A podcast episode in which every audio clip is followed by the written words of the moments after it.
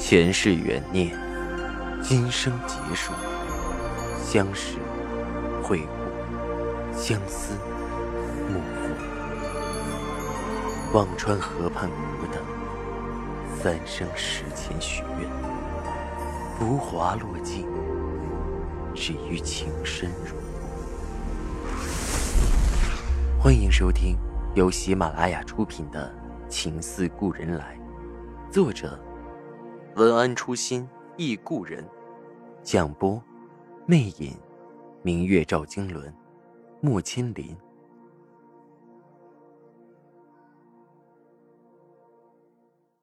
二百二十八集。福林看着杜恒，心里一片苍凉。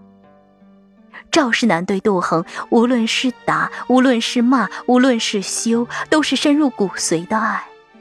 而他对自己，无论是纳妾，无论是收房，无论是生子，却都没有一点情分。人啊，真是可笑。杜恒第一回认真的看了看福灵，福灵的哀鸣让杜恒的心里很疼。他又细细看了看思恒，和赵世南长得真的很像，他的心更加撕扯的疼痛。这时，冈本回来了，和田中两人用日语嘀咕了半天。田中的脸色变了，再看向郭秘书，已经多了几丝客气。刚才多有得罪，多多包涵。您可以带着杜小姐走。郭秘书松了口气，看着杜恒不耐的说着：“杜小姐，这回能走了吗？”杜恒看了看赵家头发花白的族人。一脸愕然的赵老太太，绝望哀哀的福灵，懵懂无知的孩子，又转眸看向面庞坚毅而痛楚的赵石南，心中的血一滴一滴流了下来。她被休了，她得救了，可她的丈夫，她只能眼睁睁的看着他走向落难，却束手无策。郭秘书不可能再带走赵世南，而赵世南守着这一大族，他也根本不会走，他只会宁为玉碎，不为瓦全。杜恒的心一横，咬了咬牙，忽然伸手指向思恒，声音清冽：“赵世南，我走可以，你把我的儿子还给我。”杜恒的话说出，在场的所有人都倒吸了一口凉气。这个院子里，赵家的人都知道思恒不是杜恒的儿子。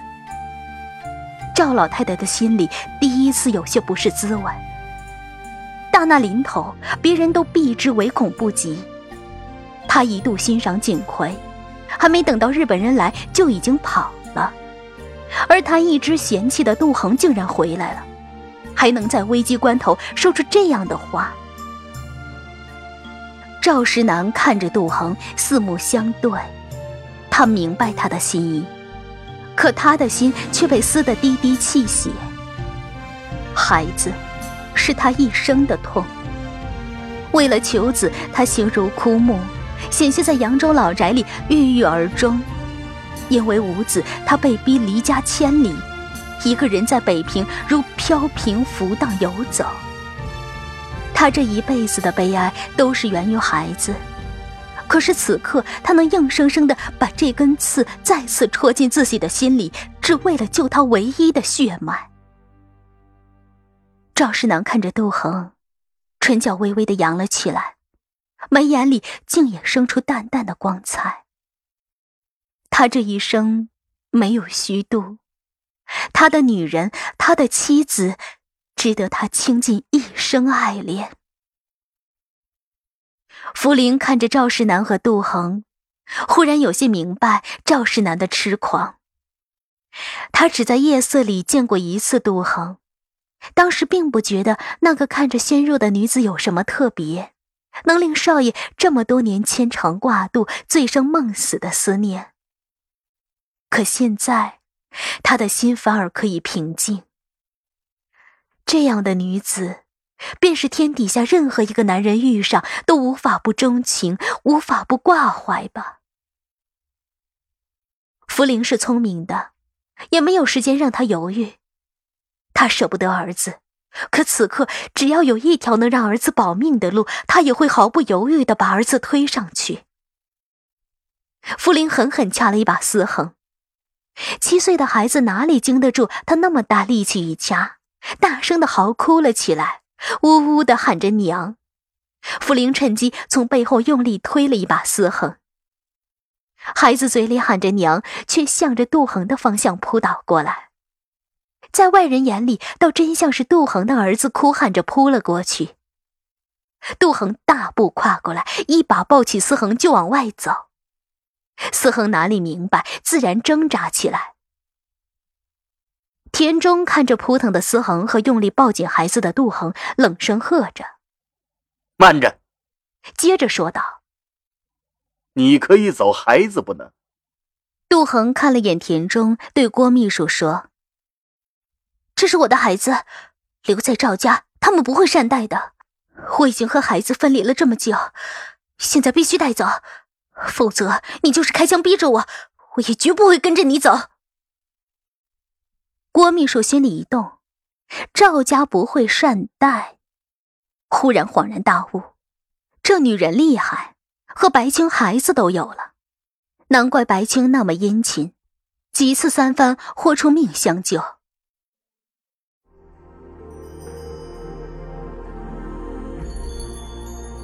您正在收听的是喜马拉雅出品的长篇穿越小说《情似故人来》。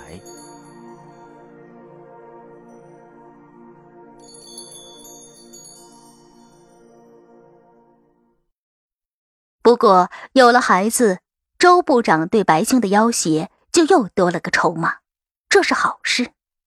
郭秘书看向田中，孩子还是带走吧。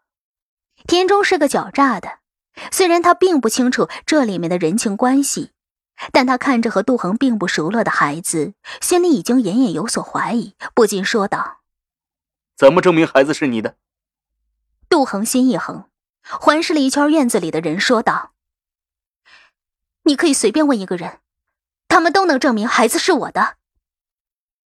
田中看着杜恒怀里的孩子，一直扑腾着看向福林，抬手指着福林，冷声问着：“你说，孩子是谁的？”田中的声音很清冷。福林头皮簌簌发麻，看着田中，身子都在发抖，嘴唇哆嗦着，转眸看了看思恒，低声的回答着。是，是少奶奶的。这句话说出，他也分不清自己的心在滴血还是扯痛。杜恒看着田中，仍是满脸质疑，也冷声问道：“哼，你又怎么证明孩子不是我的？”说着，看向郭秘书道：“不让我带走孩子，那我就陪着孩子在这里待着。我看。”这比外头还安全，还有人守门。说着，抱着孩子就往里走。郭秘书赶紧一把把杜恒拉住。这位姑奶奶真是个牛犊子脾气，不怕枪子不怕死，偏偏周部长死活还让带上他。郭秘书只好硬着头皮帮腔：“孩子是他的，让他带上吧，否则周部长那是不好交代。”你们要不再打电话问问田代中将？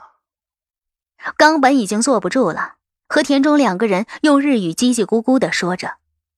田中有些迟疑：“孩子不能放，放了只怕程月锦就真的拿不到了。”冈本眉头紧皱：“不就是个孩子，有什么作用？直男人骨头软，江生一响就尿裤子了。否则我们大日本帝国也不会长行无阻，拿下这么多城。”两人说了半天，看田中还是皱眉。冈本有些不耐烦。日本政府想要程月锦，他可以配合，但田代中将的怪罪，他是万万吃不起的。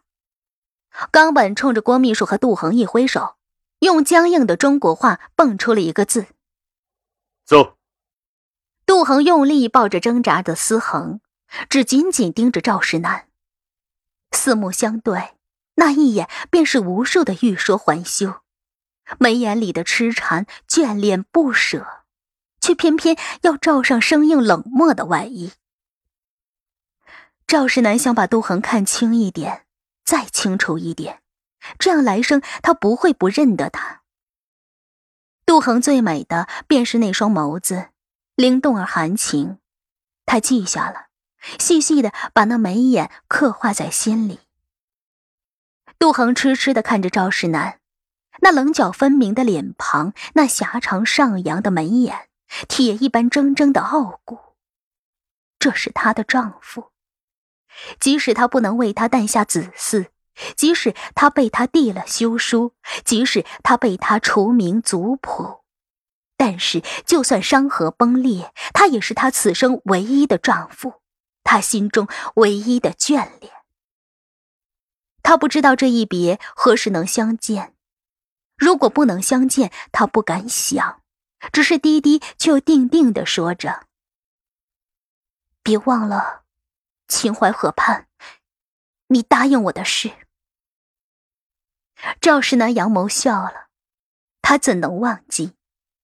年少轻狂的他，玲珑剔透的他，在秦淮边相约着带他一起过忘川河的誓言。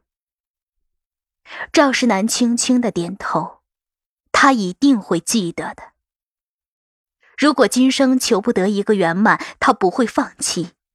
就算在忘川河边等到枯骨肠断，也必定会再许个来世。恩爱两不疑。相结共来生。郭秘书轻咳了一声，杜恒咬咬牙，抱着思恒大步走了出去，那背影竟然有几分悲壮。傅玲用力把手背塞进了嘴里，咬出了血，他怕自己会忍不住哭出声来。听众朋友。您刚刚收听到的是喜马拉雅出品的长篇穿越小说《情似故人来》，作者文安初心忆故人，播讲魅影，明月照经纶，莫千林。更多精彩有声书尽在喜马拉雅。